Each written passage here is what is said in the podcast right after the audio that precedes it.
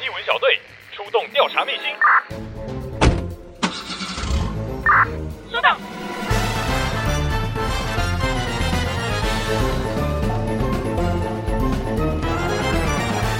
Steve 大小事，多的是你不知道的事。好，我们上一集呢是找来这个迪化二零七博物馆的馆长哦，来跟我们聊聊迪化二零七的故事，嗯，跟他自己这五年来啊的一些呃想法跟感觉。当然，博物馆那么大，不只会有馆长一个人，对不对？没错，哈，真的是伙伴非常非常多，所以我们现在呢在现场也邀请到了第一线的人员呐。哦，哪些人呢？好，我们邀请到的是营运组营运专员姚杰兴。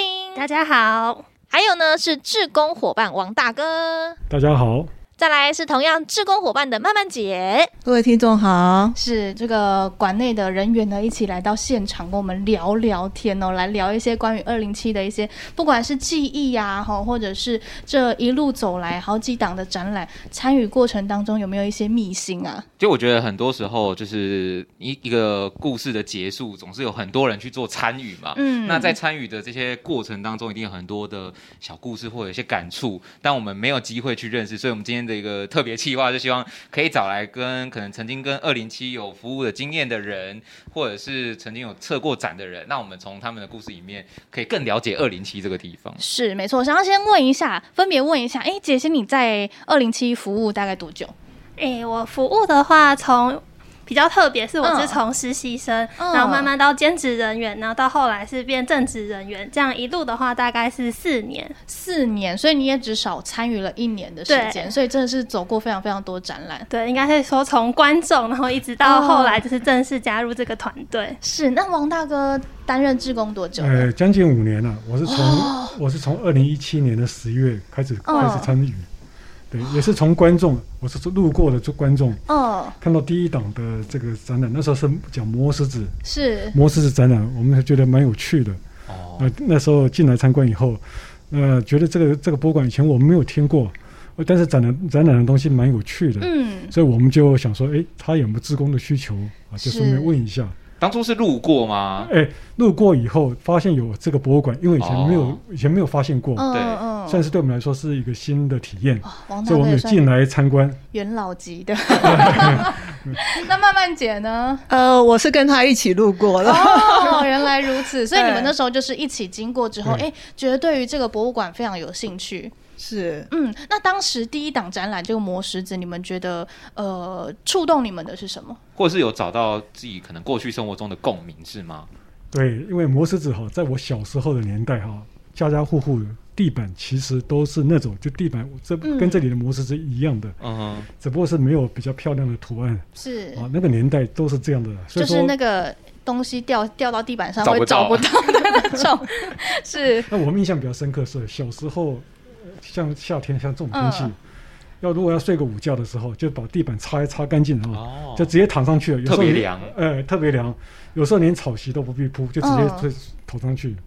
嗯，就是我觉得我感觉了，就是那个年代的人哈，民国五十年代的人，在家中可能都是磨石子地板，可能啊，我我自己在猜想。嗯、呃，那个时候因为那个时候大概真正有一般的木地板或者这可能是很为数很少。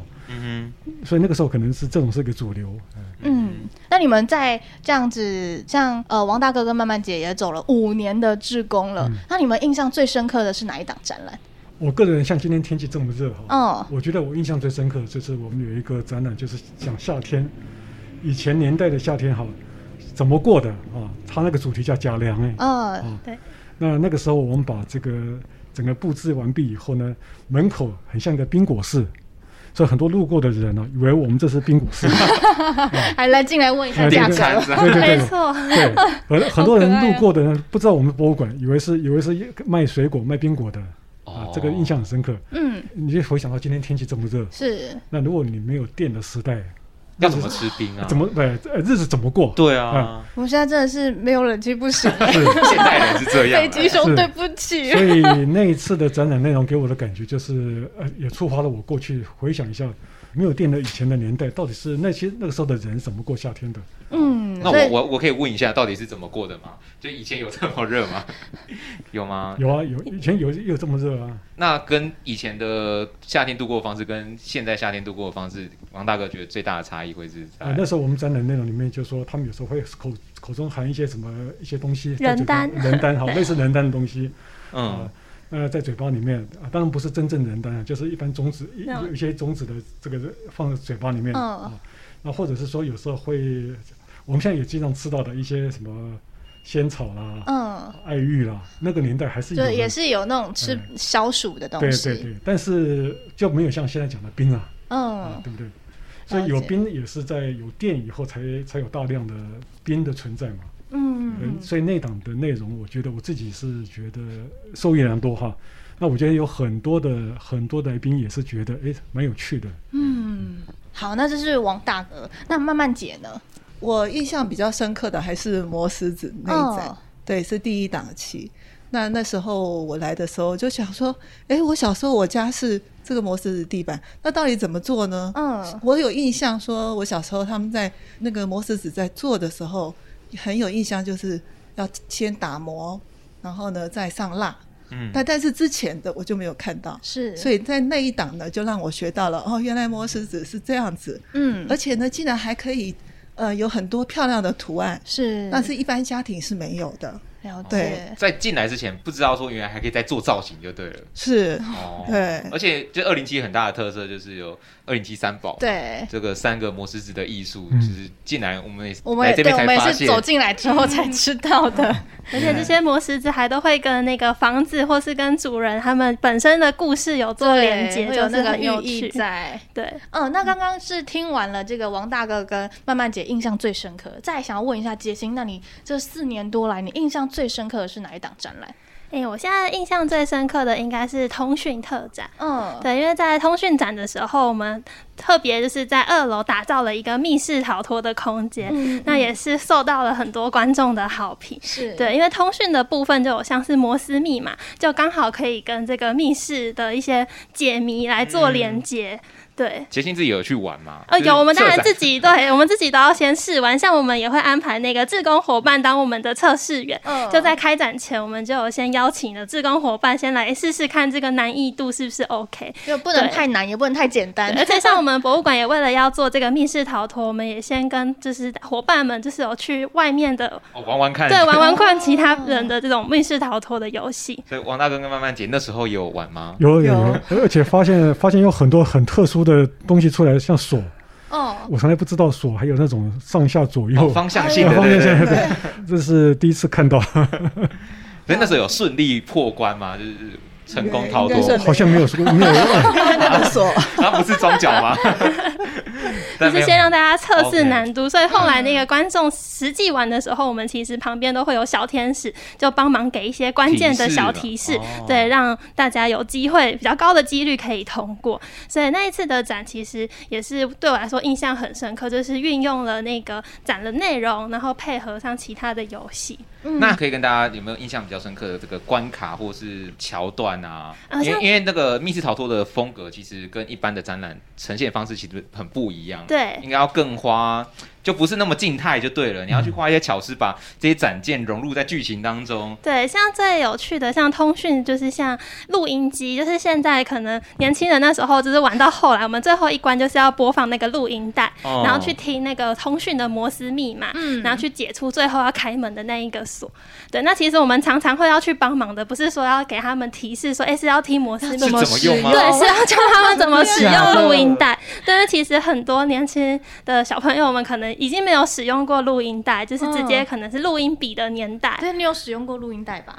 有啊，就是以前我们有使用过的。我想回忆应该就是那种国小的时候，老师都要叫我们录、那个、作业吧？哎哎哎哎，对，英文课的录音。对啊，所以其实很多人现在是没有没有用过的。嗯，那对于王大哥跟曼曼姐来讲的话，这可能就是过去的生活经历都会有遇到这些可能设备嘛？对对，对，对，像像我们曾经有一个展览是展览卡式录音带。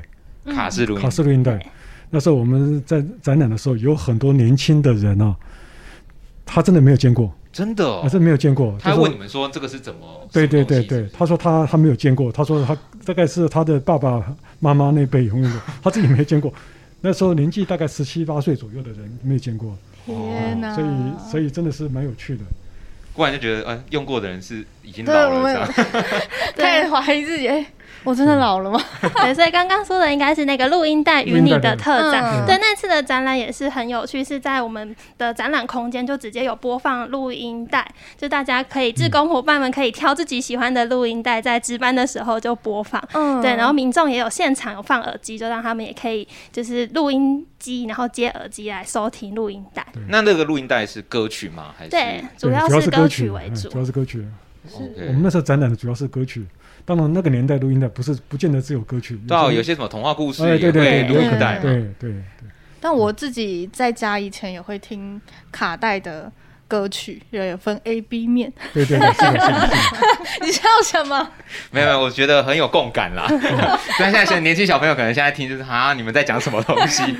他可能连遇到什么东西可以用播录音带的这个机器都可能也没有看过，这样。对啊。其实我印象深刻的还有一个小的展览是火柴盒展览。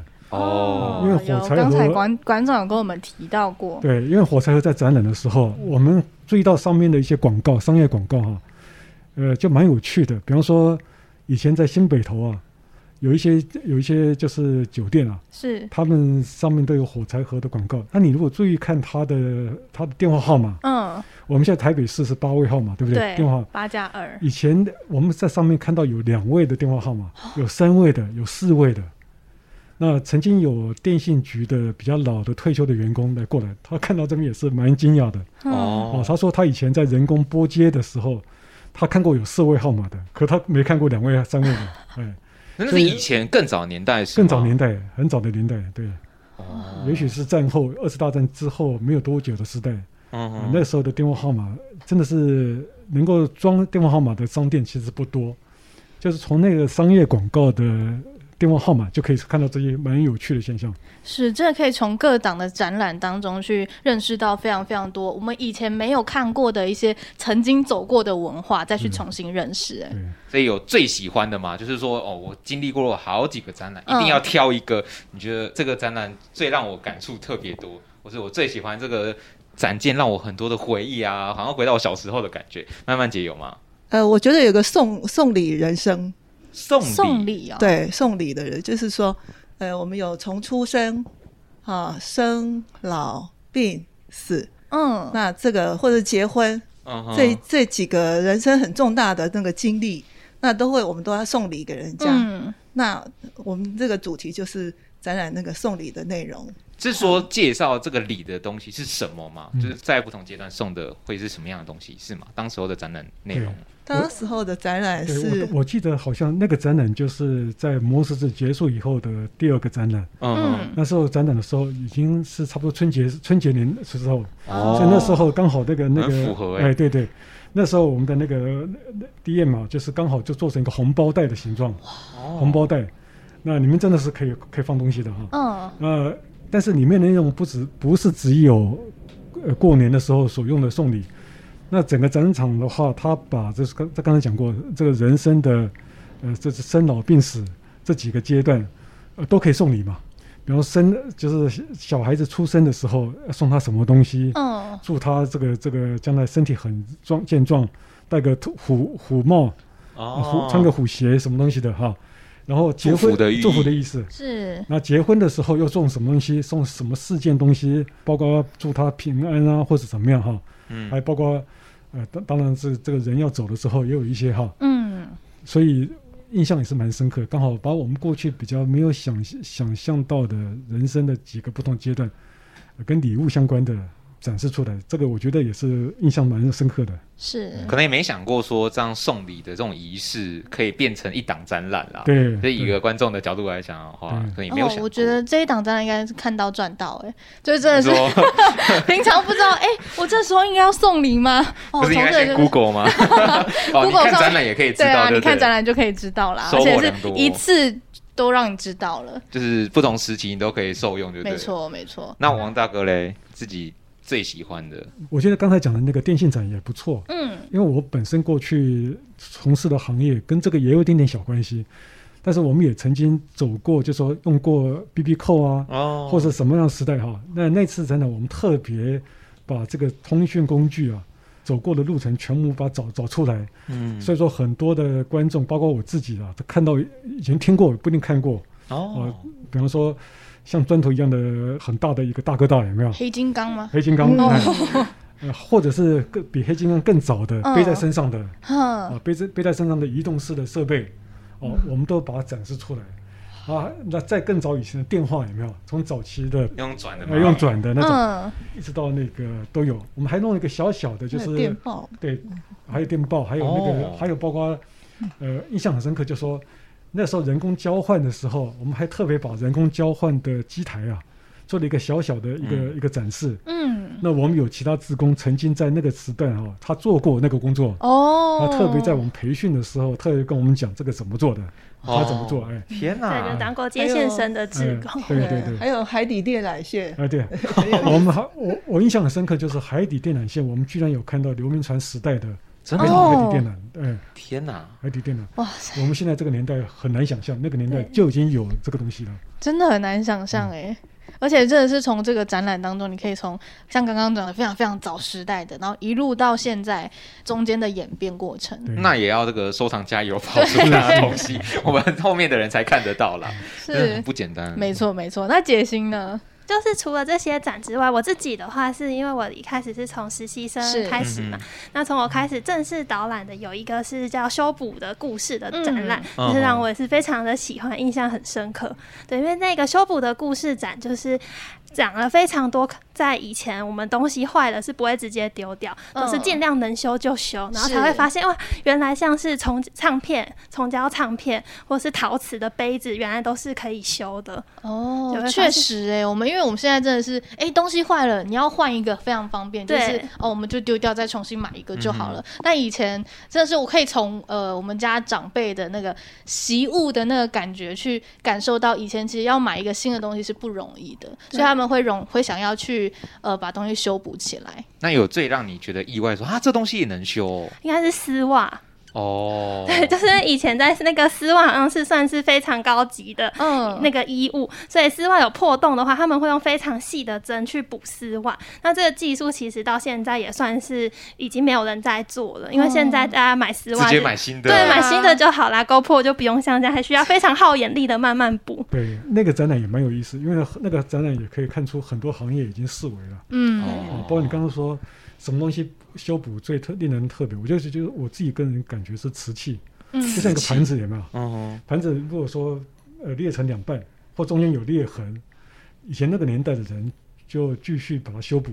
修补的方式的话，就是它背面有点像我们现在用订书机的感觉，用一个订书机把两个破的一个部分啊，把它钉起来，嗯，钉钉稍微几根，最后让它固定起来。那这样的盘子，这个还是继续在使用。这个稳固吗？嗯，非常稳固。他们就特别叫做那个菊瓷的工艺。嗯，对，好难想象哦。真的是哎、欸。那在这个每一档过程啊，因为经历过非常非常多嘛，像刚刚讲了也很多很多很多。可是相信这个过程当中一定会遇到诶、欸、困难或者卡关的时候。杰心贤，就是你觉得有没有遇到最困难的一个点？不管是可能策展上啊，或者是对于你来讲，嗯、可能从实习生变成正职要做导览这一块，可能觉得有需要突破的地方，或者是有其他的面向，对你是觉得哇，我好像有所成长，但我中间的过程可能比较辛苦一点，有吗？嗯、还是一切都顺利的？我想应该没有，不太可能吧？嗯，好像是没有特别辛苦，但是像说到导览这一块，是真的会需要慢慢练习的。嗯，对，因为像一开始刚开始就是帮观众们做导览的时候，其实是会蛮紧张，嗯、对，然后也会觉得哎、欸、自己讲的内容好像没有什么组织性，就会容易太紧张，就是看到什么展品就讲，所以就会需要慢慢的。练习，越讲越多次之后，才可以把这个展览的故事组织起来。嗯，对，那也很谢谢，像馆内都会有关于特展的培训课，就让我们可以补充很多相关的知识。对，因为我们常常学的东西可能不只是展的，像志工大哥们也都会回去再去多查很多资料做准备，才能够做导览。嗯，了解。像刚刚杰星有讲到导览的部分，是他呃觉得蛮困难的地方。可是两位志工呢，其实平常就是在担任导览的工作。那你们当时呃在接触导览的时候，有没有遇到撞墙期呢？原本就是有接触过类似的行业吗？还是说开始当志工之后才重新知道说，哎，要怎么做导览，重新学这样吗？其实我的工作是跟这个相关的。嗯，因为我以前是做资讯行业，嗯，呃，原先是做工程师，后来转为做销售的工作。那你也知道嘛，做销售就是要就是要一直讲话，不是不是对一直讲话，就是沟通说话的艺术，对对对。嗯、然后要要训练所谓的面对人群，面对人群，这怎么样讲出你的内容，让人家、嗯、让人家同意哈，嗯，让人家掏钱出来购买嘛，对不对？那所以这个东西的呃本质上跟我们这个导览其实不大。那最主要就是说，我们讲的内容一定要可信。嗯，那可信的这个部分，我觉得馆里面他们在做策展的时候都已经想过了，他们会办一个培训，哦、就说他们会针对这这档里面所有的重点内容什么东西的，跟针对所有的志工做一个培训。那当然培训完毕以后，那你自己真正要讲的话，你还是会上网，因为这激发你你自己的兴趣嘛。哦，你会去上网去查很多资料。那有些是你以前你以前就知道的，那有些是你以前不知道，但是可以查得到。那这这些一旦你把它全部把它呃认真的去找出来以后，然后用你自己的话，用你自己过去的经生活经验，我觉得跟这个来宾做这样的一个导览哈，就变成很有趣。嗯，他们觉得很有趣，你自你自己也会觉得很有趣。嗯，呃，基本上没什么太大的困难了。哦，嗯，那慢慢解嘞，就是像王大哥他刚刚讲说，他可能原本的工作就跟这个类似这样。那但如果对您来讲，你是重新来学这个。导览的工作应该是因为，呃、欸，我我对历史这些东西不是很在行，嗯，那我只能够针对某一样展览的东西做一点解说，嗯，但是这样整体带下来，我就没有这个尝试，对，所以每次因为有后面有很强大的其他的志工同事，他们都可以做那个历史导览，所以大部分都是由他们。做这样子，嘿，了解了解。那刚刚就是说到导览哦，其实就是导览第一个最重要就是要面对人群。那当然你们应该也会收到许多的回馈，有没有印象最深刻的？杰星，印象最深刻的回馈，其实我觉得大家给我们的回馈真的。都非常好。那以前我有时候也会去看一下 Google 上面就是地图的评论，嗯、对。所以如果刚好那天导览是，假如是我讲，然后看到哎、欸，他有写那个导览员，就是讲的可能很清楚，嗯、对，然后我就会觉得哎、欸，特别开心，是有被有被加油打气到这样。嗯嗯。评论上大概大家都讲些什么？对于二零七的 Google 评价上，评价上的话比较长，可能会介绍我们的屋顶，就是民众都会特别写说，哎、哦欸，这边是可以看到那个整个迪化街的。屋顶啊，然后可以看到淡水河这样子，嗯、是对，然后也会有民众非常热心的，就是帮我们把这一次展览的可能展场的照片，或是简单的展览精神都放在评论里面。嗯哼，对，嗯嗯，那王大哥有吗？就是有没有印象深刻或者感动的回馈，或是？因为跟民众在导览的时候，有些会直接接受到他们真实的想法，就是这跟可能策展的角度可能又不太一样，这样。然后民众可能也会丢一些问题啊，对于他们来讲，这个展览可能跟他们过去的生活经历是有重叠的，甚至会有一些感触。像我们之前去采访便当展的时候，就我们会访问。路人访问观众啊，观众的话就分享便当对大家的回忆可能都是好的，那我们也有接受到可能对于他来讲便当是可能难过的回忆，嗯，对，但这类型是在我们访问之前是没有想过的，所以有没有类似像这样的故事呢？呃，我在导览过程当中倒是没有碰到这些比较特别的，嗯哼，倒是有时候有碰到一些当时因为还有两岸的自由行的客人，嗯哼，那他们有些从大陆来的。哦，他们有时候对我们的展览内容其实非常感兴趣。哦，那那时候不管香港的啊，香港来的来宾，或者是大陆来的来宾，他们真的是对我们这种形态的呃的一个博物馆非常感兴趣。那问东问西的，有时候我们在导览过程当中，不是只导览我们本身的展展览内容，有时候我们会加一点点迪化街的一些呃相关的的内容，比方迪化街的演进，嗯、是迪化街的建筑物的形态。那那些那些从海外就从从其他地方来的人，他们有时候会特别感兴趣，嗯，啊，尤其是像闽南式的建筑啦或什么东西的，他们会他们会觉得这我们的保存做得很好，而且有人愿意做这种这个博物馆的工作，他们也觉得特别觉得不可思议，啊，这个样子，我印象很深刻是这样子的。了解，那曼姐呢？我听到的大部分就是呃称赞我们的那个创办人，嗯，就说他可以。呃，拿出这么大的奉献，他的这个场馆，然后办这些导览或者是展览给这么多的民众，嗯、而且是免费的，嗯、对，所以我大部分听到的是这些，是了解。嗯，那有会被问倒的情况吗？就是说，让大家来问你一些。导览上问题啊，然后一时间回答不出来这样。哦。如果真的是没办法回答的，我们就跟他说：“我这个我不知道。”或者是我们那个身上都会有佩戴那个对讲机，就可以立刻求救，对，call out 求救。对对。但是因为基本上这跟商业的一个活动还是不太一样。嗯。那如果你真的是对这种。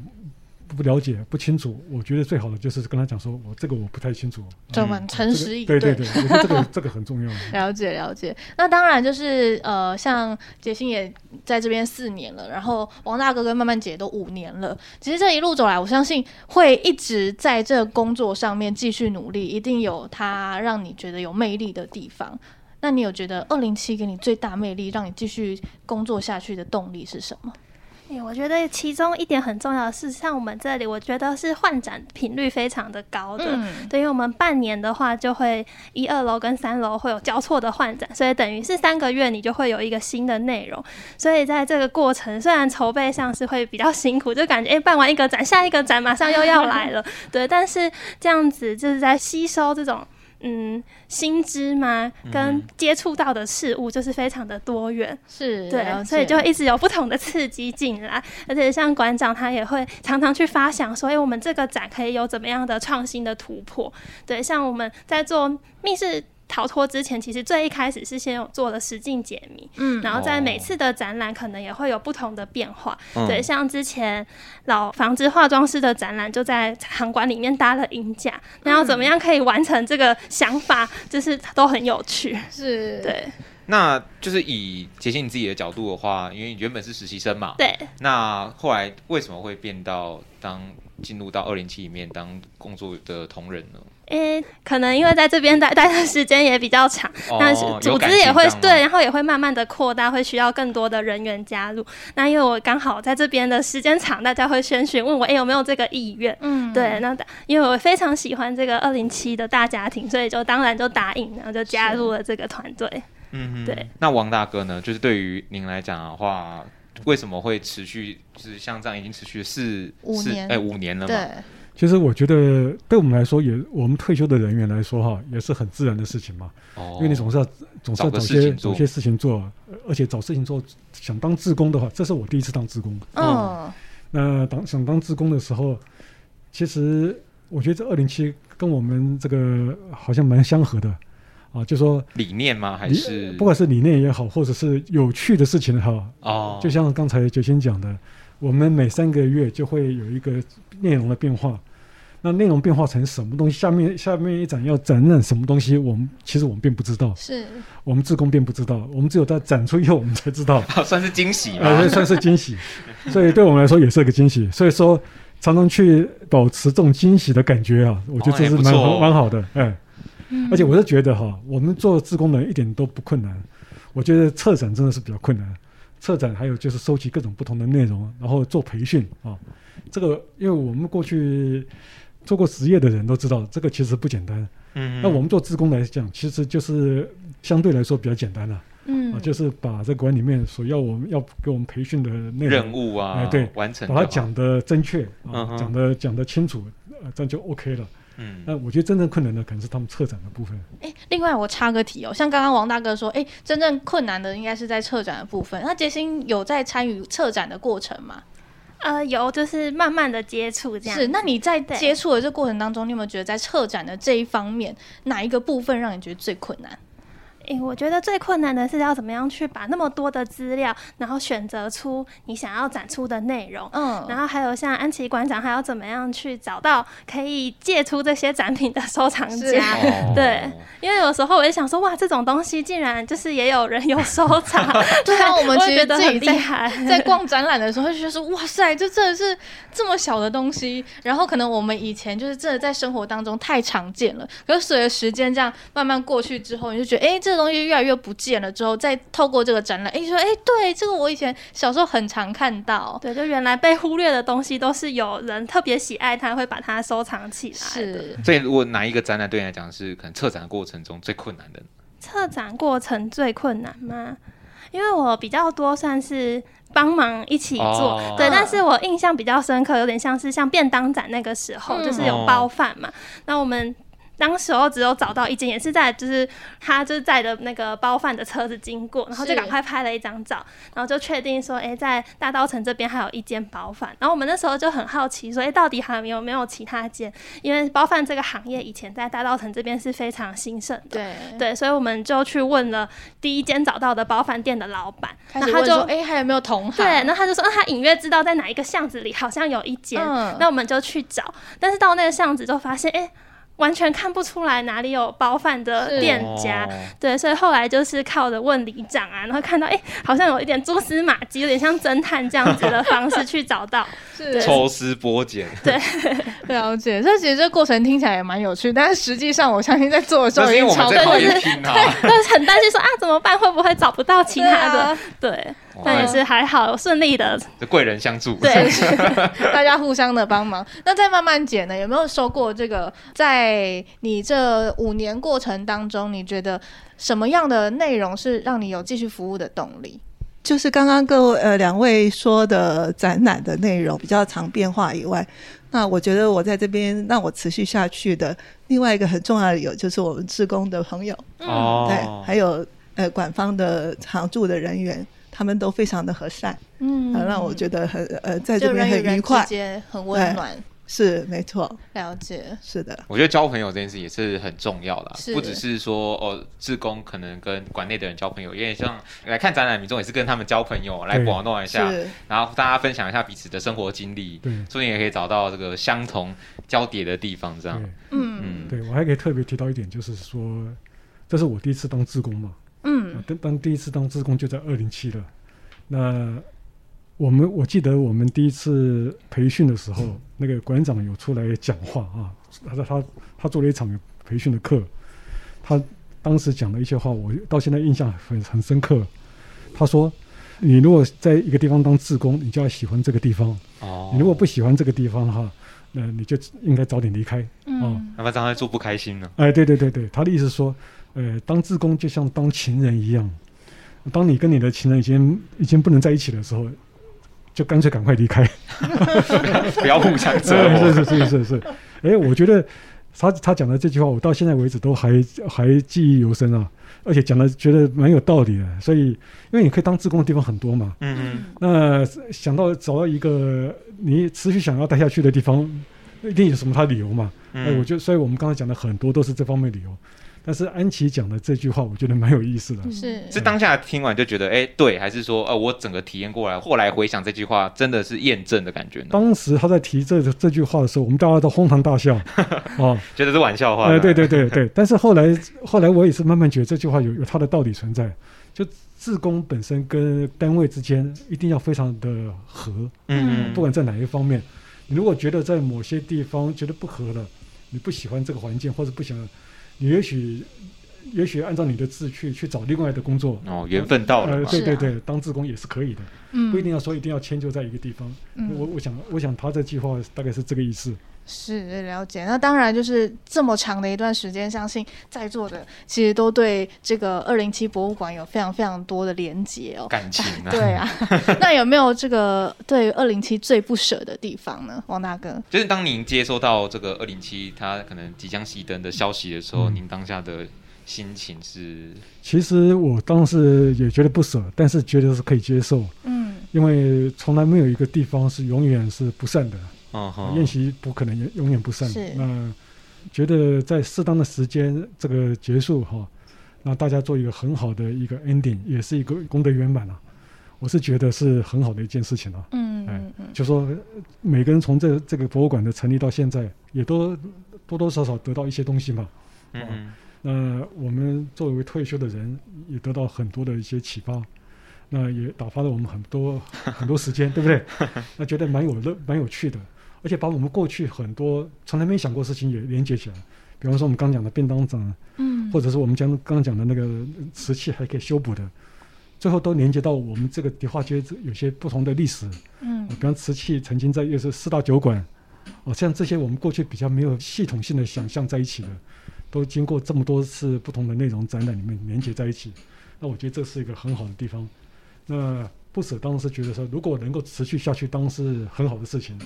但是我想，这个也是很自然的一件事情，所以我们觉得应该是要要要觉得很功德圆满的。嗯哼，嗯，那慢慢积累，我也会舍不得，嗯，因为以后也许这个地方就不是开放的空间了。对，因为我为什么会想要当志工，在这里当志工，就是因为我喜欢这个房子，哦，这样子让我想到小时候。家里的那种氛围，嗯啊，有家的感觉就对了，对。不过我觉得就是没有不散的宴席，也许以后，呃，几年以后我又可以再回到这个房子，进到里面来看一看，也说不定，嗯，很难讲。了解。另外可能也不舍这边的伙伴啦，就是说在这边大家培养了其实很深厚的情谊，这样。是。那就像刚刚王大哥讲的人。阶段性的任务结束，那可能大家就是跟这个栋房子的缘分就到了，这样。杰心呢？对，我应该也是最舍不得我们迪化二零七博物馆这个大家庭。对，因为我觉得我们志工伙伴啊，还有我们馆员之间，大家的感情真的都非常好。而且像一个博物馆要可以很顺利的营运，其实也是志工伙伴们有非常大的一个帮忙。因为没有他们的话，我们展场里面就没有伙伴可以来协助支援。对，像我们迪化二零七的伙伴们就。真的感情非常好，就是除了 平常在博物馆之外，我们还会相约去像爬山啊，哦、对，就是还有一些其他的活动，真的就像家人朋友一样。对，所以相信虽然之后可能没有办法有迪化二零七博物馆这个据点，但可能之后在其他的馆所，大家都是还有机会再见面。是，对。嗯、那如果以建筑的空间来讲的话，各自有没有觉得哪一个空间是你最喜欢的地方呢？杰心。欸、我最喜欢的空间应该就是我们前面卡费二零七的那个位置。嗯，对，因为那个圆形的窗，对，圆形的窗台非常的漂亮。然后再坐下来，又可以稍微的可以看到一点点淡水河，然后旁边整个街道，嗯、你就觉得好像在街道中，又这种嘈杂的地方，又多了一点宁静的感觉。嗯，对。那慢慢讲，就是因为你对说。觉得这栋建筑可能跟过去的记忆有所重叠。那在这栋建筑当中，你有找到可能你觉得哪一个空间是你最爱的，或是最喜欢待在那里的？呃，我我想我也跟杰信一样，是喜欢那个咖啡二零七。那我记得我那天是第一天来的时候是下午，然后那个阳光从那个窗户那边洒进来。哦。那刚好我小时候的家就是朝西的，跟这个房子一样。嗯、那也是阳光这样洒进来，我就觉得哇。好怀念，好喜欢啊！对，我就拉着我先生，我就说：“哎、欸，我们去当志工好不好？”嗯，然后他就说：“嗯，也可以啦。”后来我发觉他比我更适合，因为他 很他很喜欢那个历史的东西，就是觉得，所以他就大部分导览都是给他讲。王大哥要反驳吗？嗯，没有了，确实那个地方是不错。不过，其实除了太这个天气很好的时候，我我发觉那个地方哈，在下雨天的时候，其实也很漂亮。哦，就是阴雨绵绵的时候。那有人在那边照相，哇，就觉得那个那个氛围也是非常好，是。啊，所以是三楼的那个咖啡吧的地方是真的是不错的地方。那其实顶楼也不错，嗯，顶楼你如果是往下看那个红瓦的话，哈，整个街道其实看起来非常非常漂亮。然后你你远看可以看到淡水河的河面，啊，我们在三楼还看不到河面，到了顶楼就可以看到河面。是，那所以我有时候在那边在导览到四楼去的时候，我会跟大家讲迪化街整个的过去的街景的变化会是怎么样子。随着时代的变化，嗯嗯，呃，慢慢转成什么样子，然后讲到淡水河，请大家看一下淡水河河河面什么东西的，呃，所以大家其实都觉得，哎，这样这样也蛮不错的，啊、嗯，所以我觉得四楼其实也是个很好的地方。是了解，那最就刚刚大家也都回忆了这么多，最后可不可以用一句话说一句话送给二零七，就是讲一句想对二零七讲的话，对。因为很多的呃感情，就是对于这个可能难免都会不舍嘛。那有没有假设，如果二零七博物馆它是一个对象，好了，你、嗯、有没有什么话想要对他说？不管是感谢也好啊，或内心的心情也好啊，那我们请慢慢讲好了。我觉得二零七呢，呃，他做到了承先启后的呃任务，嗯啊，他的他自己的期许就对了。呃，我非常的谢谢他，让这几年我有成长，嗯，哦谢谢，也让自己的生活变得更充实，是更丰富，嗯，是。那王大哥呢？其实我今天哈刚好碰到一个比较大的长辈哈。他今天他是第一次来，那今天走下去的时候，他眼眼睛啊有有点像泛着泪水的样子。他跟我说：“哇，这个地方太棒了！”嗯，啊，他说他还不晓得有这种地方，啊、呃，但是他也当然他也不知道说这个馆即将要要熄灯了，他不知道。嗯、那但是我觉得他他的表情是很真诚的，是个老先生。那我其实我的心情也是这样子。那我觉得二零七博物馆。应该是说，让我们真的是得到很多的成长，没有错。呃，但是我觉得他也可能也设了很多的标准出来，嗯，等于算是一个标杆了。我大概可以这样一个一个 不客气的这样讲，说有一有一点标杆的味道存在。这个是我想，这个是对一个私人博物馆来说是个很不简单的地方。嗯嗯。啊那、呃、当然不舍，但是我但是我觉得算是一个功德圆满，嗯，能够把这个标杆立立得起来，这是个功德圆满了。嗯。是。那再来决心，那我的话就是我们迪化二零七博物馆的宗旨，就是在推动老房子再利用，还有台湾的生活文化。那就是希望我们这两个目的呢，已经有传达到所有来参观过的民众，嗯，那可以把二零七博物馆这个展览的回忆留在大家的心中，然后之后有机会可以在其他地方再看到类似的展览。是，嗯。那我最后再问一个，就是当八月三十一号来的时候，三位会会有想哭的感觉吗？真的要跟这个地方说拜拜了。嗯，我个人是还好啦，因为我相信，哎、欸，我以后一定会再进来这栋房子。嗯、有机会的话，OK。我想我会，但是藏在心里。对，那就是时间到了就知道了。对，现在现在讲可能还太早了，哦、还是先可以酝酿一下就对了。对对对，开始培养。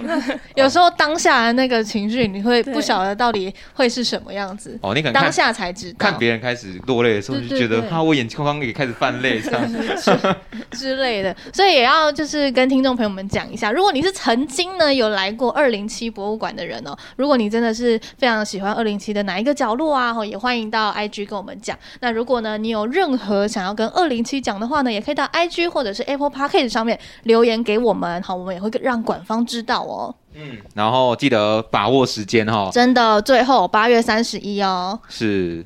今天呢，也非常感谢迪化二零七博物馆的营运专员姚杰星，谢谢，谢谢，还有志工伙伴王大哥，还有曼曼姐，谢谢你们，谢谢，谢谢，谢谢。当然呢，要看更多的展览哦，一定要持续的关注我们。怎么关注呢？可以在脸书或者是在 Instagram 上面搜寻“一文双响炮”，给它追踪下去。追起来，追起来。没错，气累，气累。